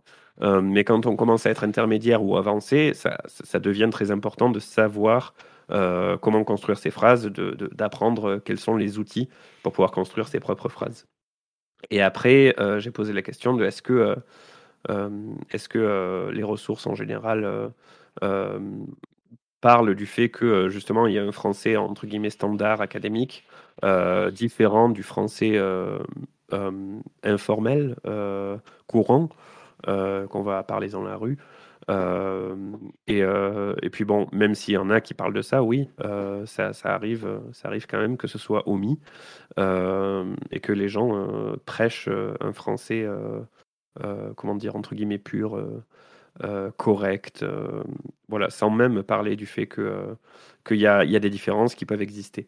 et le but n'est pas forcément de dire aux gens qu'il faut parler ce français informel, le français courant, euh, qu'on entend dans la rue, mais plutôt de leur enseigner que cette variante du français existe euh, et qu'elle est importante parce que sinon, après, ils vont se retrouver à aller en France et à ne pas comprendre ce que les euh, Français disent, ou même dans des autres pays, à ne pas comprendre ce que les locuteurs natifs disent parce qu'ils ne parlent pas ce français, entre guillemets, correct, standard, académique.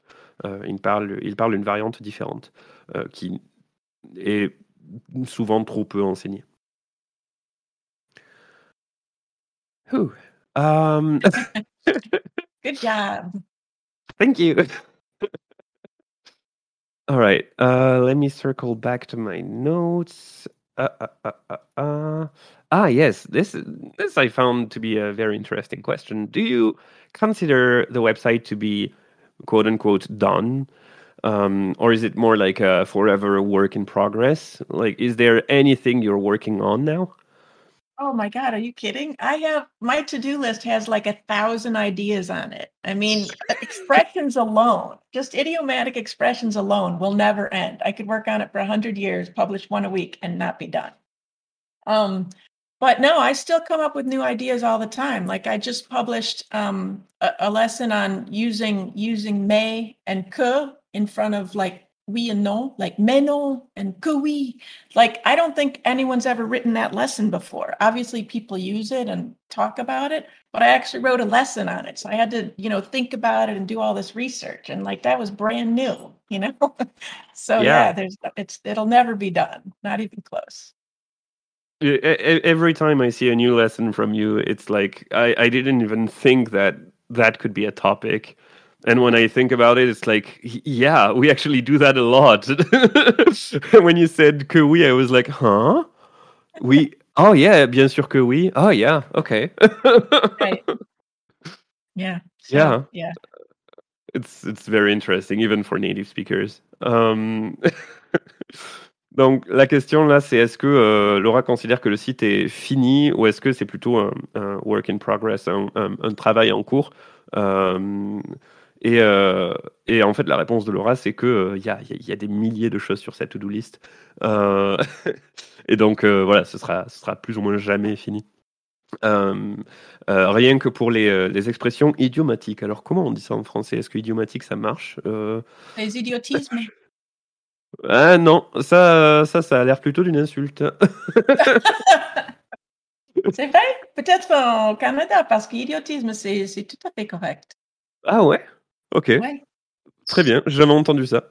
Euh, mais ouais, ça doit être. euh, Non, non, mais ça doit être, euh, ça doit être régional, en effet. Euh, Mais donc, oui, bah, en gros, les expressions qu'on utilise dans la langue et qui sont pas forcément évidentes si on n'a pas grandi dans le pays, généralement, c'est ça les, les, les, les, les- les expressions idiomatiques. Oui, Ju- Julien, j'ai bien compris. Euh, et donc, rien que euh, écrire des articles sur, euh, sur ce genre de choses, déjà, ça va prendre énormément de temps et ça remplit une grosse partie de la to-do list. Donc, voilà, c'est plus ou moins un, travail qui sera toujours en cours de site web. Comment est-ce que tu as choisi les sujets à aborder dans le livre?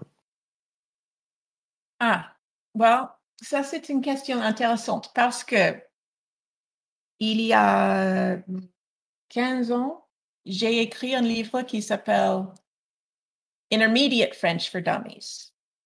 Et Oh, donc, ce livre est la moitié de l'autre. Enfin, je dois commencer au début. J'ai écrit le livre Intermediate French for Dummies il y a 15 ans. Et en avril de cette année, euh, le- la maison d'é- d'édition m'a contacté pour demander si je voulais faire un French Workbook for Dummies pour, euh, pour viser plutôt le marché des débutants.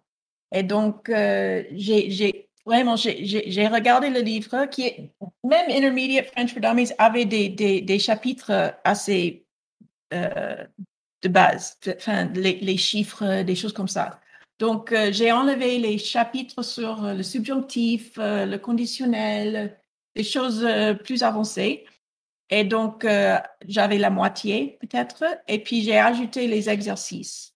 Donc, euh, je ne me souviens pas comment j'ai décidé des sujets que j'allais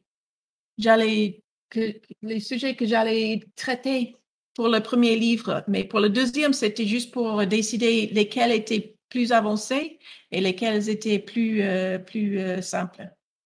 ok. Je ne sais pas si ça répond à la question. Oui, je pense que ça répond très bien. Uh, the question was, how did you decide which topics to cover in the book?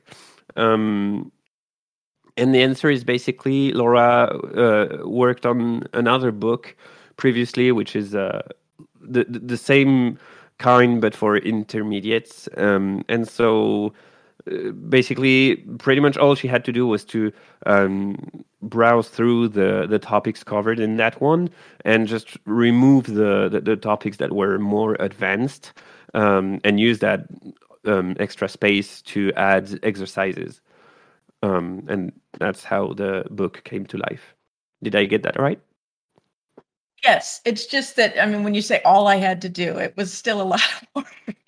Yeah, that, I, I I felt that when I said it, and I was like, I don't know of another way to to say it, and I was like, oh, it's too late now. Damn. do do you uh do you know of another way to put it? No, no, I mean what what you said was correct, but it just like it, it got me right in the heart because boy, it was a lot of work. I spent all summer on it. so- Yeah, I'm sorry. I didn't want to diminish diminish the amount of work. I can imagine it's it, it was a lot of work. Yeah. Um, uh, we have more questions in the chat. Uh, I suppose this question would be more appropriate for Mr. Lawless.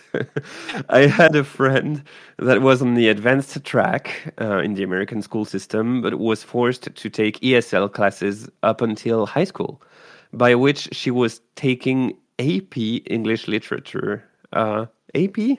I guess that's um, an American Advanced thing that I don't know. yeah, yeah. Okay, thank you. Um, I was curious as to what you think about this coming from your experiences as a teacher and language learner. I don't I don't really understand. He, somebody had to take ESL classes. ESL class, take- yeah. Why?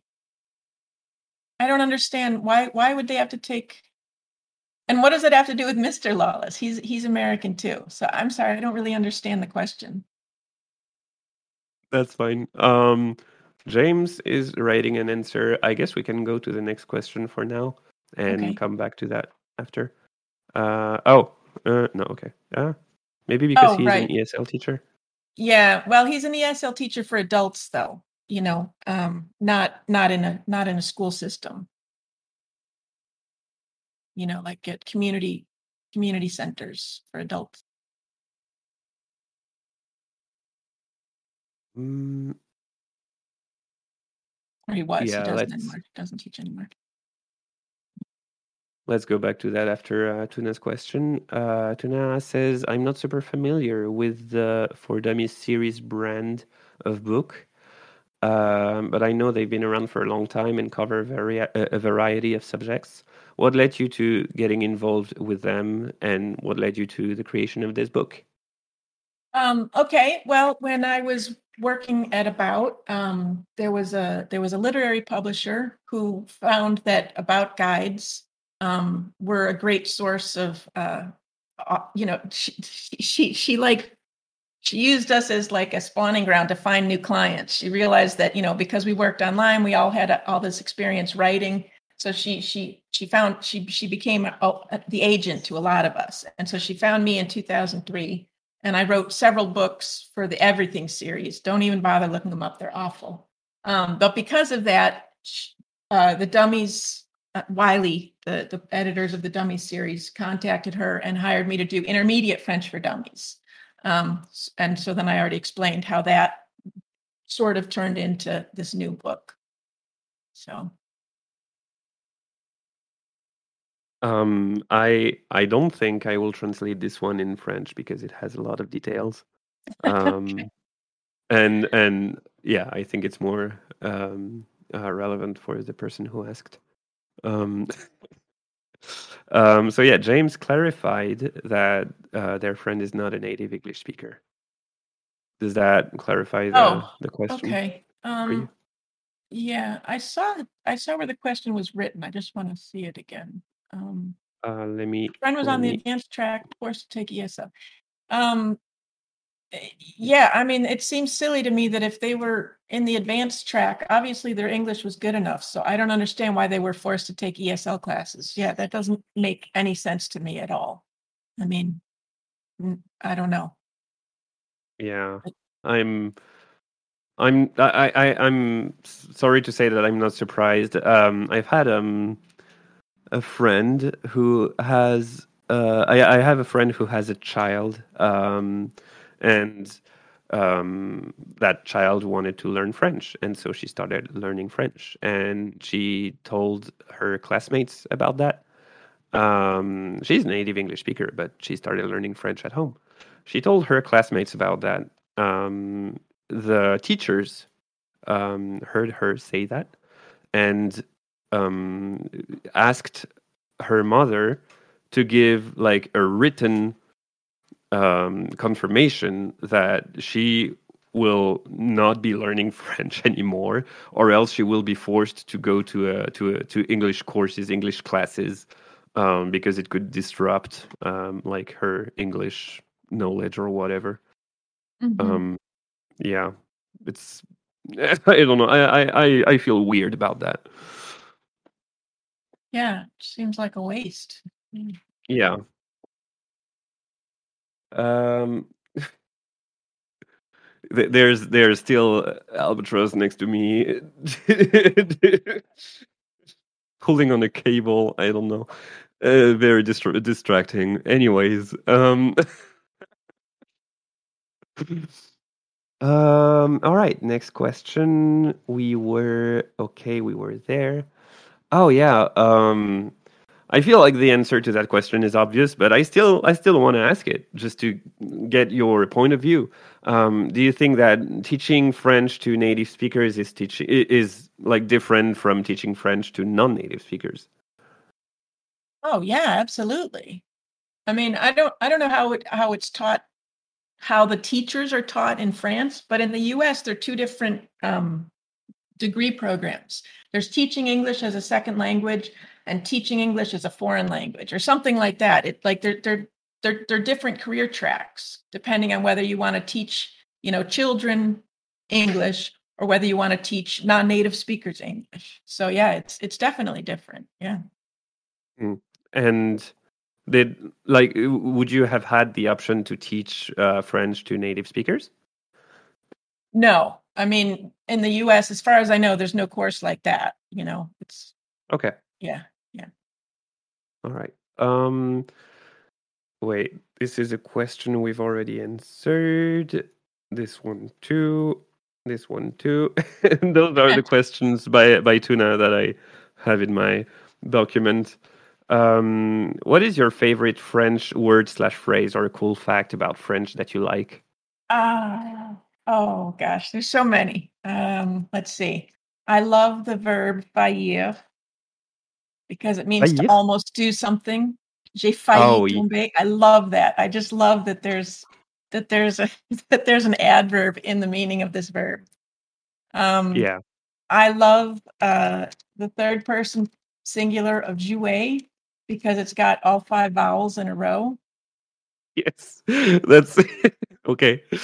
And I love the past participle of créer when it has preceding direct object agreement because it's got three e. Yeah. And two. Yeah, I yeah, I love that one as well. Three e's in a row. That's amazing. we've had a we've had a member in the past in the server named um, Boujotte, um, she was not a native French speaker, but she was advanced and also a teacher. Um, and she, like when I asked her why she named herself Boujotte, um, she said that it was such a weird word, a weird spelling in French, that she just liked um, hearing learners try to pronounce it. Right. it was hilarious to her. right. Yeah, that's funny. Um, uh, yeah. Uh, uh, uh, uh, uh, wait, I have a question in the chat. What language do you think is the most beneficial for you to know first as your mother tongue if you want to be able to learn many other languages? In other words, which language speakers have the biggest advantage, uh, advantage over others for being prepared to learn the grammar, punctuation, etc. for other languages? Greek. Greek?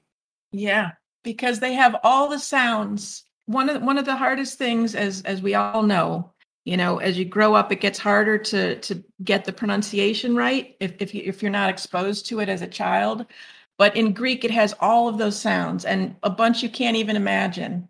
And so they just they they have no problem with pronunciation. They they can pronounce the French R, the Spanish R, you know, the Arabic H. They just they have all of it. yeah. Yeah, that, that, makes a lot of sense. I met a, um, a Greek person on the internet, and when they would uh, speak other languages, it was like, "Oh my god, your pronunciation is amazing." so yeah, yeah, I totally agree with that.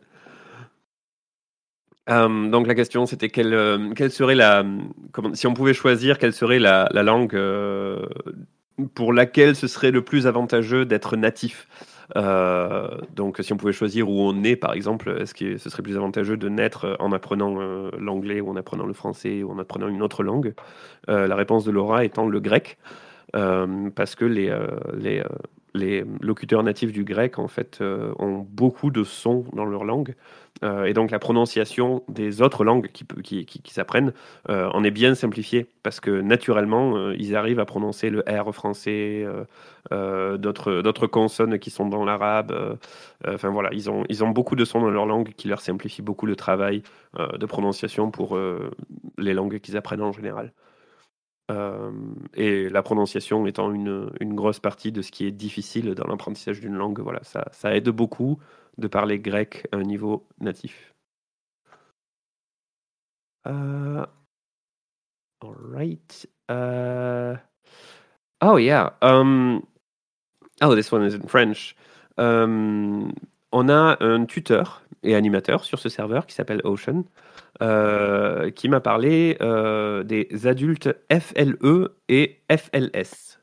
Mhm. Euh, Est-ce que tu connais ces, ces abréviations? Ben, je connais FLE, c'est français langue étrangère. FLS, français langue seconde, j'imagine. Oui, Donc, c'est c'est ce dont je parlais tout à l'heure. C'est comme pour, les, pour les francophones et pour les, les, les non-francophones. Ouais.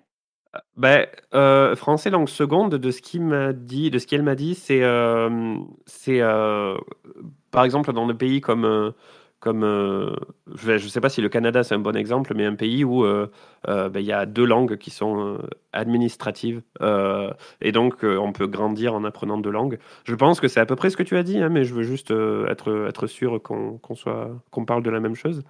Euh, donc voilà, tu, que, si quelqu'un grandit en, en parlant une langue, euh, par exemple l'anglais, euh, mais que dans son entourage il y a énormément de, de, de gens qui parlent aussi le français, ça va être sa langue seconde. Euh, Alors que langue étrangère, c'est voilà, c'est- la langue n'est pas du tout dans le pays, ce n'est pas une langue administrative, euh, Ouais. mais voilà, c'est la personne l'apprend quand même. Non, c'est pas ce que j'ai dit. Donc, d'accord. Oui. Cette, euh, ça- cette différence, je je, je, je, je, la connais pas. C'est intéressant. Ok, et donc, ok, bah, la, la- question suivante, euh, c'est est-ce qu'il y aurait une différence sur la manière euh, dont on enseigne le français? Euh, J'imagine que c'est déjà plus ou moins répondu, euh, répondu par rapport à, au fait que, comment dire, le contenu de Lawless English est différent pour, euh, ben, selon si c'est écrit en français ou en espagnol ou en anglais. Mhm. Euh, Ouais. Donc, ça peut être déjà un axe de réponse. Mais étant donné que voilà, tu te- tu, tu, tu connaissais pas, comme moi, euh, ces acronymes et cette différence, euh, Ouais. voilà, ben, voilà. Euh, quel serait donc euh, ton public de prédilection, donc euh, les gens au- au- auxquels tu préférerais enseigner Euh, Est-ce que ben, des adultes FLE, FLS, euh, des enfants, des natifs, des non-natifs, autres? Ah, ben, pas des natifs parce que ils, parlent le français évidemment mieux que moi.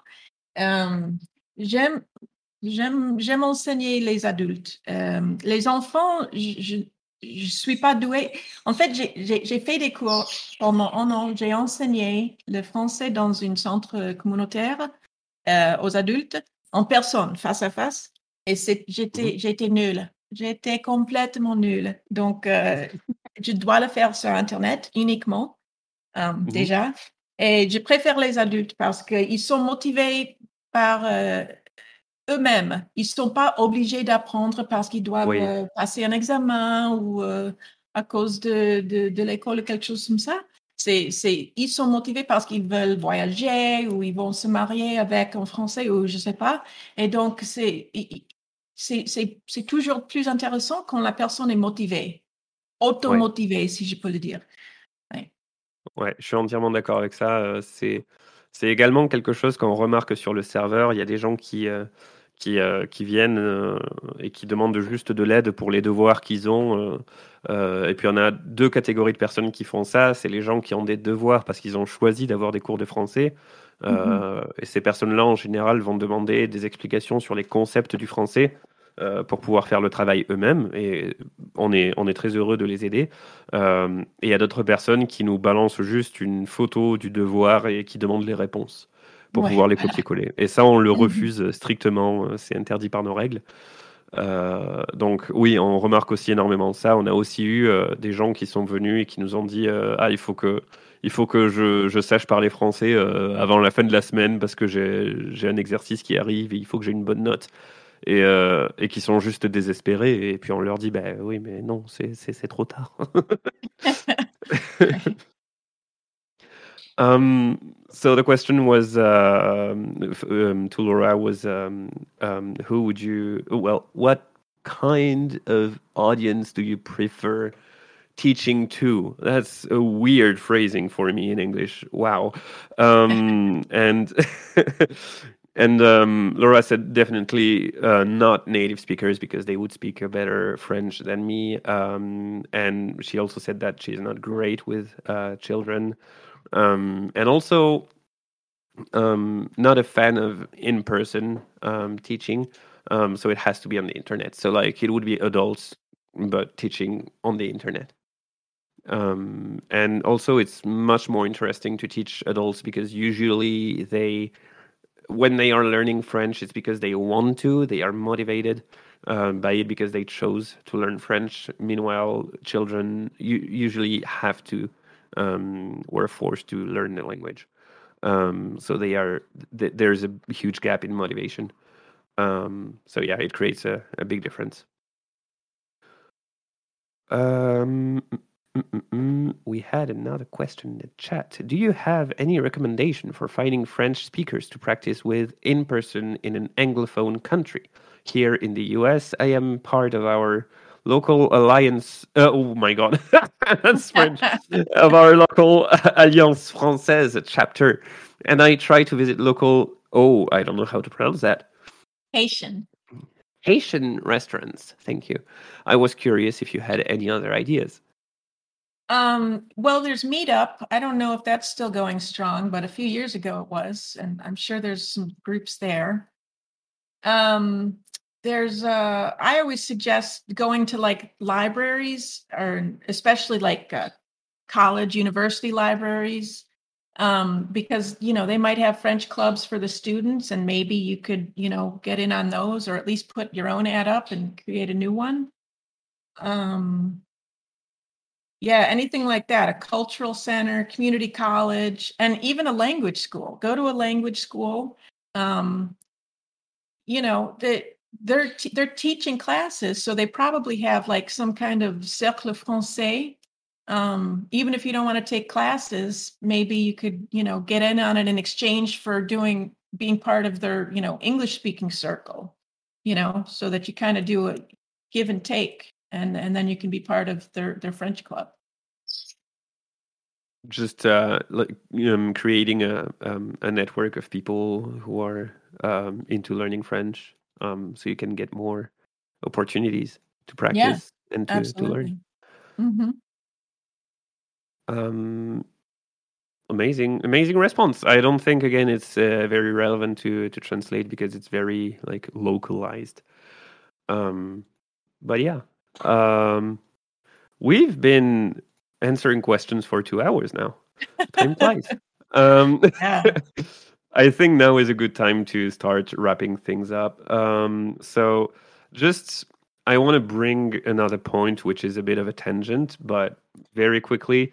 Um, aside from learning French, there is also um, a very big part of our work in this server, which is um, as the staff team of the server, it's um, we have to learn to to teach people how to teach others, um, because so often we'll have people being like, "Oh no, you said that wrong," and like that that's very frustrating for a learner to read or like as i said earlier like rewriting an entire sentence in a in a very native way when the person is like a beginner which is like not very helpful. Um, even ha- even I have a lot of troubles sometimes um, teaching correctly, um, and that's why I'm not a tutor, by the way. Um, um, so yeah, it's it's also a, a, lot of work to just learn how to teach, and I'm not blaming anyone. To be honest, it's just so hard to know how to teach correctly. You have to get Mhm. into the into the head of the people who try to learn. You have to think about their point of view. It's it's very hard and it's very not natural um, Mhm. because things that are obvious to you like have to be taught um, so it becomes obvious to others. Um, but usually things that we consider to be obvious, we don't even think about them. We don't even think about their existence or teaching them. Mhm. Um, so yeah. Um, thank you for being part of this, Laura. That was um, amazing. Uh, very good experience. Um, so once again, Laura, um, creator of the website Lawless French. Uh, I'll put a link in the chat again. Boop, boop, boop, boop, boop. um, and also creator of the book um, French work, a French workbook for dummies. Mhm. Uh, I'll also put the link in the chat. Let me just grab it. Okay. Oop, oop. And this. Um, so again, in that book, you get um, you get classes, you get um, exercises. Um, it's more aimed for um, um, beginners and intermediates, um, but still, uh, it's very interesting content. Very good resource. Very good resources. Thank you very Um, much. Of course, you're welcome. Um, and Laura was very nice to allow us to um, give away uh, three of those books. Um, so we will be giving two away today.